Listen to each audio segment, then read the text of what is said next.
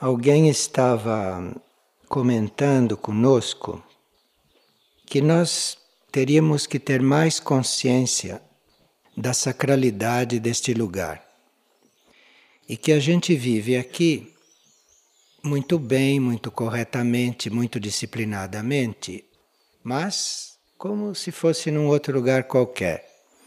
E que a gente não tem muita noção do que este lugar contém e do que este lugar significa. Como se a gente vivesse por aqui, passasse por aqui, sem perceber onde está, e sem perceber com que está lidando, e sem perceber o que acontece aqui no campo da energia. E a pessoa que fez esta observação considera isto aqui um lugar sagrado e acha que isto não é correspondido pela compreensão da maioria, que aqui praticamente faz a vida comum. Quer dizer, não bem a vida comum lá do mundo, mas a vida comum que se pode fazer em um local especial. Claro que a vida comum em um local especial é menos comum que a do mundo, mas é comum. Isto que a pessoa observa. E que a pessoa então está pedindo para ver uma revisão nesses pontos. Nós sabemos que essas impressões têm sempre um lado subjetivo que pertencem às pessoas que fazem estas observações. Mas, como se trata de um grupo, porque o que será a gente fazer vida comum pensando que está fazendo uma vida consagrada? Que será isto, né? Quando existe um lugar sagrado, isto é, um lugar que exprima a essência de uma energia com toda a liberdade, porque nem todos os lugares da Terra permitem isto há certos raios, certos fogos do universo, há certas ondas da energia universal que não podem penetrar livremente em certos lugares da Terra. E na medida que esta energia universal, na medida que estes raios e na medida que estes fogos podem penetrar com mais liberdade, surge isto que a gente chama de um local sagrado. Essas energias que se manifestam aqui na Terra, elas se exprimem na proporção em que a nossa consciência as pode receber.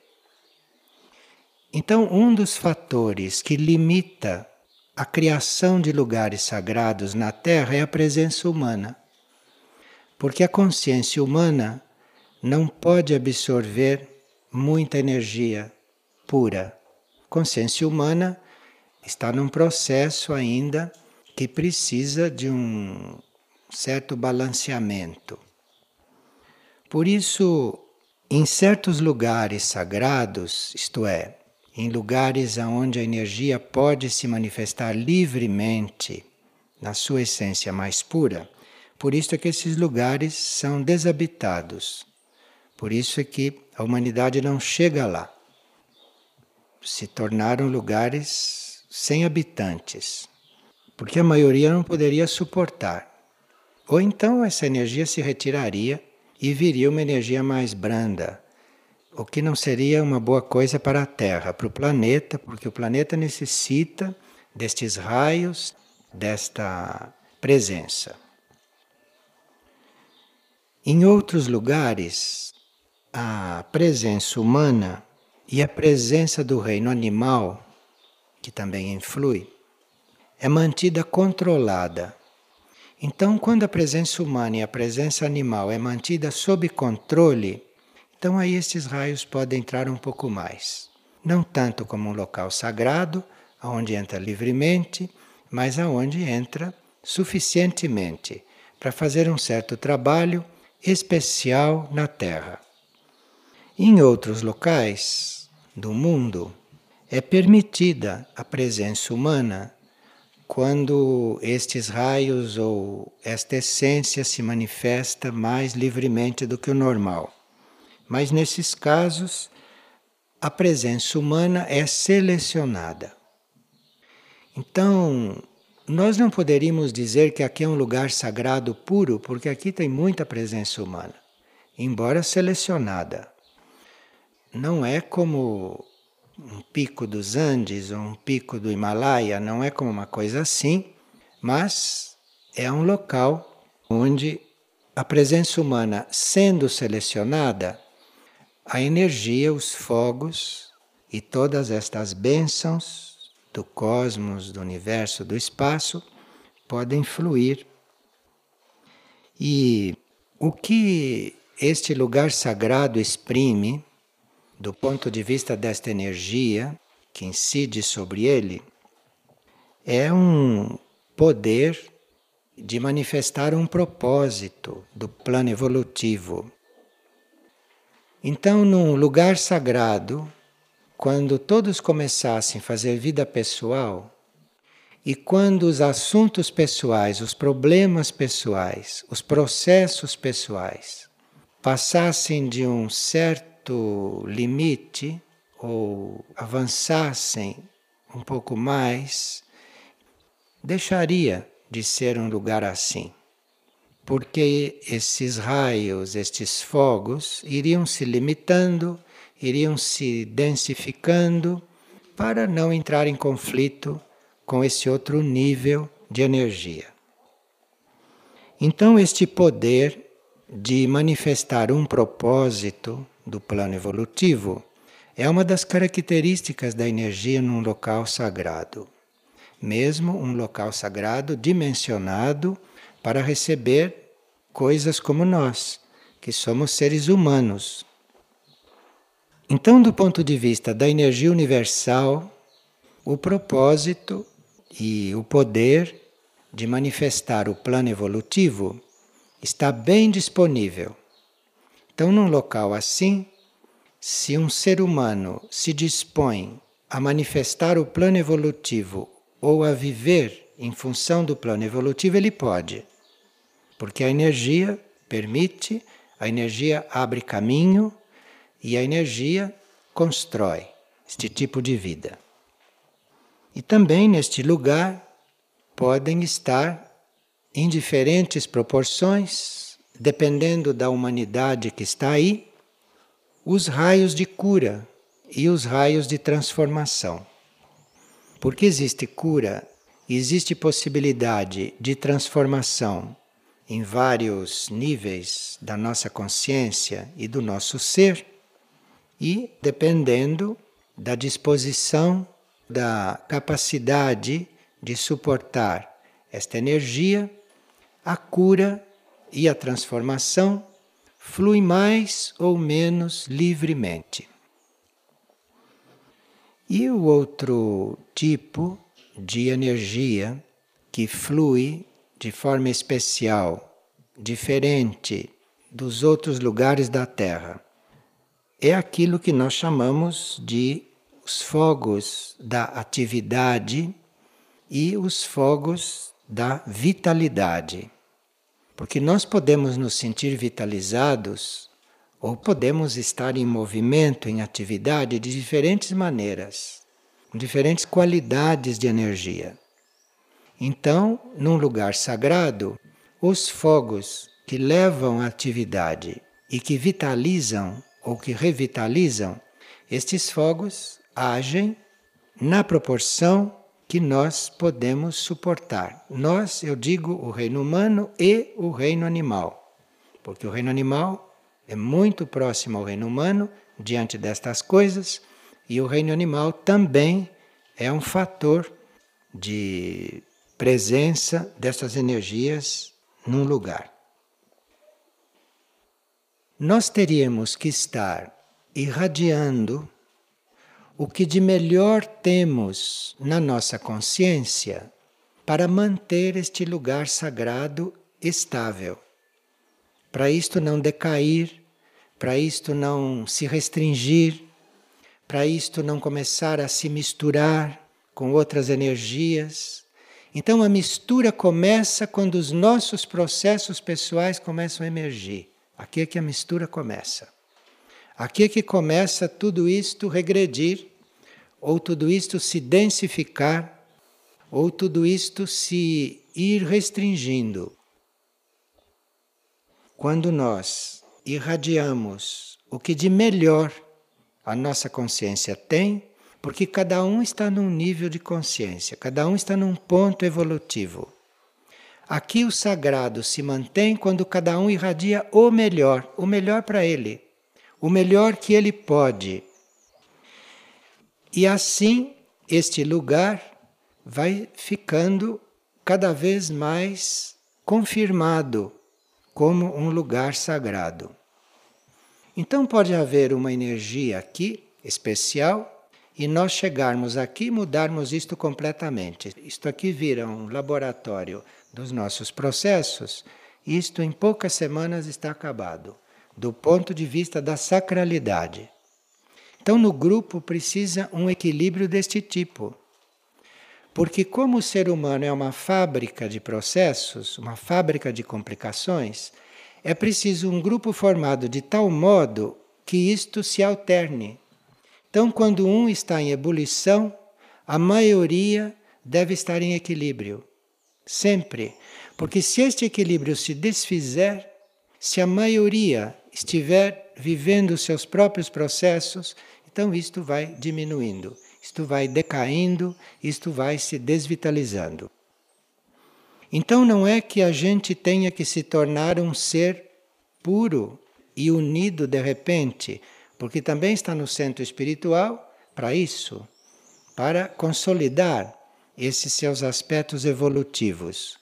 Mas aí o grupo tem que ser reunido pelo grupo de almas ou pela energia do local sagrado, e nesse sentido é que se fala de seleção, porque é a energia que afasta ou que atrai os seres humanos e animais que devem estar aqui dentro, de forma que possa haver um equilíbrio para que cada ser passe pelo processo que tem que passar. Porque eu não posso amanhã dizer, não, eu me recuso a passar por este processo. Pois se eu encarnei para isto, eu tenho um caminho evolutivo que fazer. Mas o grupo em um local sagrado é um grupo formado desta forma. É um grupo que se equilibra Enquanto cada um vive os seus momentos, a grande maioria do grupo está na sua melhor sintonia. Então não pode ser uma vida normal e nem pode ser uma vida com pessoas comuns que não têm esta vocação para sacralizar a própria vida. Sacralizar a própria vida quer dizer ser veículo desta energia universal, muito inclusiva, muito pura desses raios de cura e transformação e destes fogos de atividade e de vitalidade inspiradas, inteligentes. Então, a minha atividade não é uma atividade que eu necessite fazer por causa do meu processo. É uma atividade inteligente, isto é, são movimentos, são ações, são trabalhos, construções que refletem a energia de um destes fogos do espaço, de um desses fogos universais que tem a possibilidade de ativar dentro de um plano evolutivo. Então a vida em um local sagrado não pode ser a vida de ninguém e nem a vida pessoal de nenhuma pessoa, ou não pode ser a vida pessoal da maioria porque a vida aí é um cerimonial, a vida aí é uma cerimônia. Cada ser na sua vida deve manifestar essa essência energética, deve manifestar esta energia que flui ali em diferentes graus. Então a vida é uma reunião, a vida é uma composição deste cerimonial de cada um diante desta energia. Este cerimonial receptivo esse cerimonial de processamento dessas energias, desses fogos, desses raios, e esse cerimonial da manifestação disto na vida. Então, num local sagrado, nenhum de nós tem vida para viver. No local sagrado, é uma energia, é um fogo cósmico, é um raio que vive em nós e que vive subdividido em vários seres, humanos, animais, que vive todo distribuído, de forma que aquilo soe uma nota, uma harmonia. Para quem vive assim e para quem está num lugar assim, por períodos, por horas ou por um período maior, quem vive num lugar assim tem como parâmetro, tem como símbolo, tem como referência a hierarquia espiritual do planeta e não a humanidade. A humanidade vive outra coisa e não é parâmetro para quem vive em um lugar sagrado. O parâmetro é a hierarquia. Então, como todo lugar sagrado tem a sua hierarquia espiritual, não é impossível, ou melhor, é muito favorável que cada alma encarnada ali, ou que cada mônada participante, reconheça esta hierarquia, perceba esta hierarquia nos planos internos e se relacione com ela. Então, a hierarquia interna espiritual em um local sagrado é uma hierarquia que está em contato ou com as mônadas ou com as almas de todos os seres que compõem aquele processo.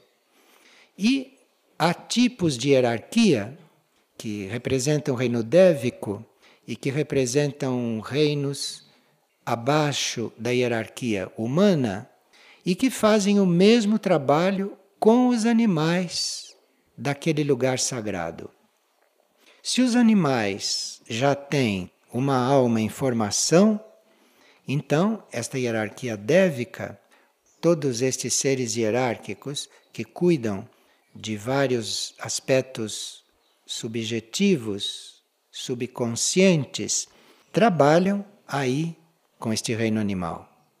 E isto não é um trabalho nosso, isto é um trabalho das hierarquias. O trabalho nosso é conviver fraternalmente com este reino animal, conviver quase de igual para igual. Não é que os reinos estejam no mesmo ponto, mas os reinos estão no mesmo trabalho. E existe uma hierarquia ou hierarquias trabalhando o reino humano e no mesmo processo de sacralização da vida, existem as hierarquias trabalhando o reino animal. Então, nesse sentido, o trabalho é igual. Então, a responsabilidade dos seres humanos dentro de um local sagrado em que existem animais é uma responsabilidade quase de instrutores desses animais.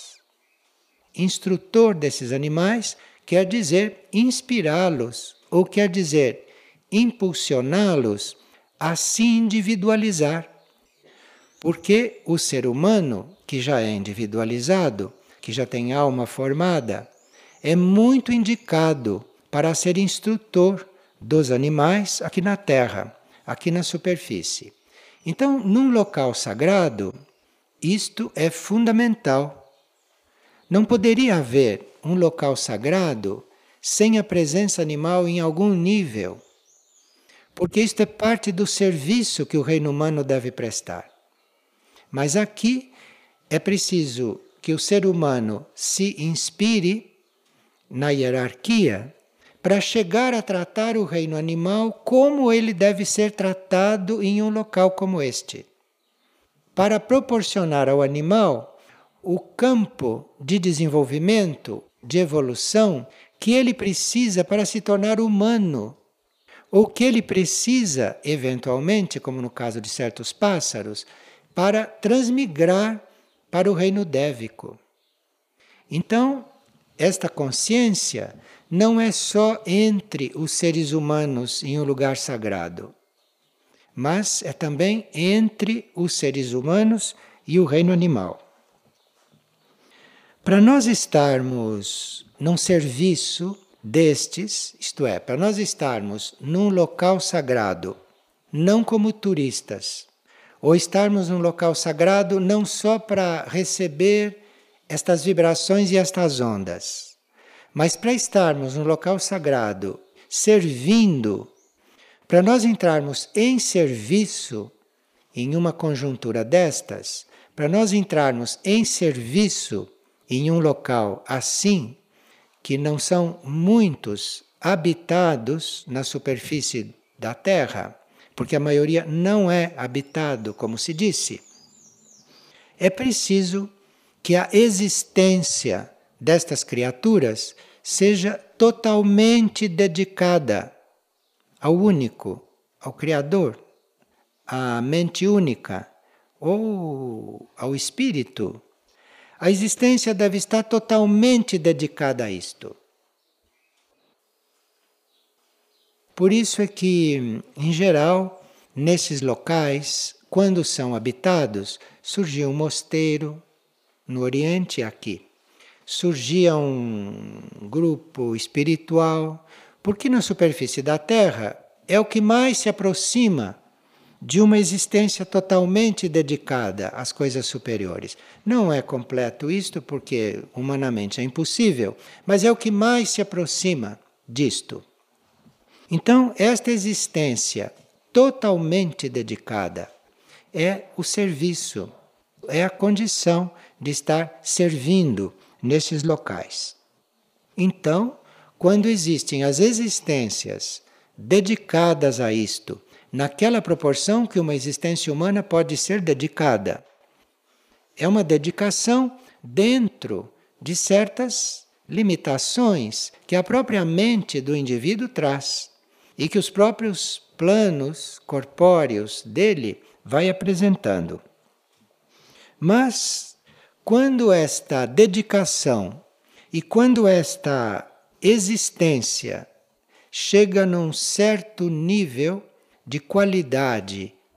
Então, aí, nesse local, faz-se presente uma energia, faz-se presente uma força, até uma presença que alguns podem perceber não só como energia ou como força, mas aqui pode haver um prolongamento até de alguma hierarquia, de uma hierarquia interna. E este algo, que é uma síntese, que é uma composição de energia de raio, de energia universal, de fogos, de consciência hierárquica ou de prolongamento de alguma entidade hierárquica. Então, este conjunto que se forma, aí forma uma coisa. Não, não conheço em português uma palavra, e como não sei sânscrito, não sei o que falar, mas aí forma uma coisa. E esta coisa é o que vai elevando este local sagrado. Isto é, o local sagrado passa também a ter a sua força própria, passa também a ter o seu movimento próprio. Isto precisaria acontecer num local sagrado porque este movimento que é próprio do local e que deve se formar a uma certa altura, e daí a responsabilidade de nós todos, isto que deve se formar e isto que a uma certa altura passa a viver aí, é isto o que leva tudo que se aproxima deste local a evoluir, a dar um passo. Então, num local sagrado existe uma coisa, existe uma presença que só dos indivíduos se coligarem com aquilo já andam, já acontece alguma coisa com eles. Então, se um local está já todo acionado neste sentido, até de longe, até telepaticamente, ele pode ajudar as pessoas. Então, alguém pode dar passos, até de longe, sem estar aqui, mentalmente e entrando dentro da aura e mergulhando nesta coisa que deve estar formada ou deve estar sendo formada. Estas consciências ou estes seres vão sendo impulsionados. Impulsionados ao quê? O que é que um local sagrado faz num ser? O que é que o local sagrado faz na consciência de um ser? Ele move aquela consciência, ele move aquele ser a transcender o estado evolutivo dele. Então, se há um ser do reino animal, ele vai transcender este reino para se abrir a este reino humano, que é o próximo estágio dele. E os seres humanos vão ser impulsionados a transcenderem este estado humano e a entrarem neste reino que vem depois, neste reino espiritual. Isto é o trabalho dos locais sagrados nos seres humanos. Então, se num local destes está havendo uma estimulação evolutiva, isto é de acordo com um propósito evolutivo para aquela raça, não uma evolução no sentido que a mente do indivíduo almeja. O indivíduo ali passa a ser um representante ou um átomo da raça, que através dele, que por intermédio dele, está toda sendo impulsionada. Então, quem está num local sagrado está ali representando a raça, a raça toda. E esta coisa que age ali, este impulso, isso está impulsionando toda a raça. Então, a cura, a transformação, a vitalidade, tudo isto é feito em nome da raça toda. Então, num local sagrado, nós aprendemos, nós nos adestramos a servir a raça. Para esses seres, aquela forma humana de amar os faz sofrer, todos eles. E é muito interessante porque há seres que ainda têm aquela forma humana de amar e que, quando entram em contato com uma coisa destas, se tornam sofredores, se tornam muito complicados, porque a forma deles de amar não serve para o amor superior. Então, são formas de amor que hum, são humanas, são muito positivas lá dentro da humanidade mas para o amor superior não servem. Então, as primeiras provas destes seres que estão nesses locais sagrados e que começam a servir nesses locais sagrados são as grandes dores que eles sentem no campo do amor. Porque o amor deles não é um amor puro. Então, se eles amam alguém ou se eles amam uma causa, eles vão sofrer muito, porque aquilo não responde no nível em que eles estão emitindo aquele amor. Eles têm que aprender a amar de outro jeito. Eles têm que aprender a amar de forma pura, desprendidamente. Eles têm que aprender a amar impessoalmente. Então, um local sagrado traz muitas provas neste campo. Claro que quem não ama de alguma forma nem se interessa por um local sagrado. Para estar no local sagrado ou em contato com ele, precisa de alguma forma amar. E as provas aí dentro começam neste campo. Isto é, a nossa forma de amar não serve. A nossa forma de amar aí não se aplica. Porque aí está atuando e aí está funcionando um outro tipo de amor, uma outra forma de amar. E isto são as primeiras lições que a gente vai aprendendo em um contato destes. Outra coisa que se aprende, que também produz sofrimento, e outra coisa que produz até às vezes enfermidades mesmo, por que, que um local como este tem que ter energia de cura? Porque quem era humanamente sadio, de repente entra aqui e fica meio precisando de remédio. Porque há uma descompensação no indivíduo, no sentido de que ele está habituado a agir como ser humano. Ele está habituado a agir como ego.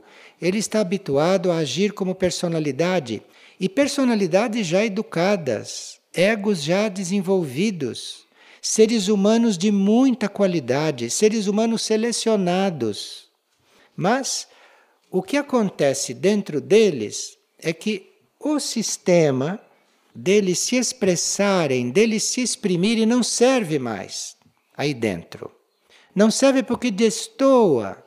E ele sente que destoa. Então, além de aprender a amar de outro jeito, isto é, se deixar imbuir desta energia dos raios, destes fogos, principalmente deste segundo raio, que está sempre presente nesses lugares, nesse sistema solar. Então, além de aprenderem a amar de uma outra forma, que não é a dele, que não é a própria, que não serve, esta expressão deve ser uma expressão de um núcleo mais profundo. E estar nestes lugares ou estar em contato com esta energia, a condição é essa. Porque se o indivíduo não tiver condições de amar de outro jeito e de se expressar de outro jeito, ele não consegue ficar aí, porque esta expressão superior e este amor superior é a própria pressão que este núcleo exerce sobre os seres. E no reino animal, isto é também uma forma de pressão. No reino animal, isto também é uma forma de hum, impulso que o animal vai recebendo. E que se o animal não tem condições de ir para a individualização, se ele não tem condições de fazer este caminho, ele pode não suportar, ele pode não aguentar esta pressão. Isto leva os indivíduos que estão num lugar deste, ou que estão numa vida como esta, a perceberem que não tem mais experiências pessoais para fazer, tem mais nada o que experimentar. Então, o que as pessoas normalmente precisam fazer experiências, viver certas coisas. Quem está nesta energia, isto é, quem está sendo transformado na forma de amar e na forma de ser, não sente mais atração por fazer experiência alguma. Não tem mais o que experimentar na vida. Pode dizer, olha, agora eu preciso experimentar isto. Quem precisa experimentar alguma coisa deve sofrer muito num lugar deste. Porque aqui não é lugar disto. Aqui as pessoas, os seres, já devem estar desinteressados de qualquer experiência que os seres humanos façam, possam fazer e que fazem normalmente, porque precisam fazer. Estes seres ou não precisam mais, ou já são suficientemente autocontrolados para dizer: bom, eu não vou fazer esta experiência. Existe isso também. Quer dizer, o indivíduo precisa, mas não vai. Isto acontece. E no local sagrado existe este poder de controlar isto. Se o indivíduo ou se a consciência do indivíduo se conecta com este poder. Então, estas coisas não quer dizer que vai acontecer com todos. Isto vai acontecer na medida que as consciências se conectam. Então, se alguém precisa do poder para hum, renunciar a uma experiência que humanamente ele faria, se ele precisa deste poder, ele vai ter este poder, ele vai contar com este poder, mas depende de como ele está diante de tudo isto. Vai depender de como ele está inteiro diante de todo este processo. Senão, os conflitos dentro destas situações são conflitos muito mais fortes, muito mais dolorosos do que os conflitos que a pessoa teria na vida comum e na sua vida normal. Isso está claro? Então veja, para nós nos aproximarmos de um local sagrado e realmente vivermos aquilo que está ali, nós teríamos que ter este preparo, ou teríamos que ter esta visão. Senão, ou vamos contribuir para aquele lugar se vulgarize, se torne um lugar como outro qualquer, à custa das nossas emanações, ou ali vai entrar numa crise. Agora, se o indivíduo, na sua consciência, já percebeu estas coisas, já concordou com isto. Então, em contato com o local sagrado, ele pode realmente fazer um processo muito mais rápido. Ele pode fazer um processo que não é exatamente humano normal, mas é um processo dentro da humanidade dele que é o máximo grau de tensão e o máximo grau de harmonia que ele possa conseguir, que ele possa viver naquelas conjunturas. Com isso, os corpos da personalidade vão serenando. Mas os corpos da personalidade não vão serenando com cura material. Tudo isto que se faz com os corpos das personalidades nesses lugares, nesses locais, são coisas de suporte. Mas o que realmente vai colocar aqueles corpos em harmonia, em equilíbrio e em serenidade é estes corpos irem se moldando a esses processos. E o corpo, ou os corpos, devem ter a possibilidade, a tendência devem ter a decisão de se moldar a esses processos. Então, eles vão serenando, eles vão entrando em equilíbrio, eles vão entrando em harmonia, na medida que isto vai acontecendo na consciência do indivíduo. Mas se na consciência do indivíduo isto tudo está em conflito, não há o que possa tratar estes corpos. Você pode dar toda a farmacopeia para esses corpos não adianta nada, porque nada o serena. Porque aqui é um outro tipo de coisa a ser tratada, é um outro tipo de procedimento, enfim, é uma outra aproximação com a cura. Não é a cura normal, não é o processo normal de tratamento.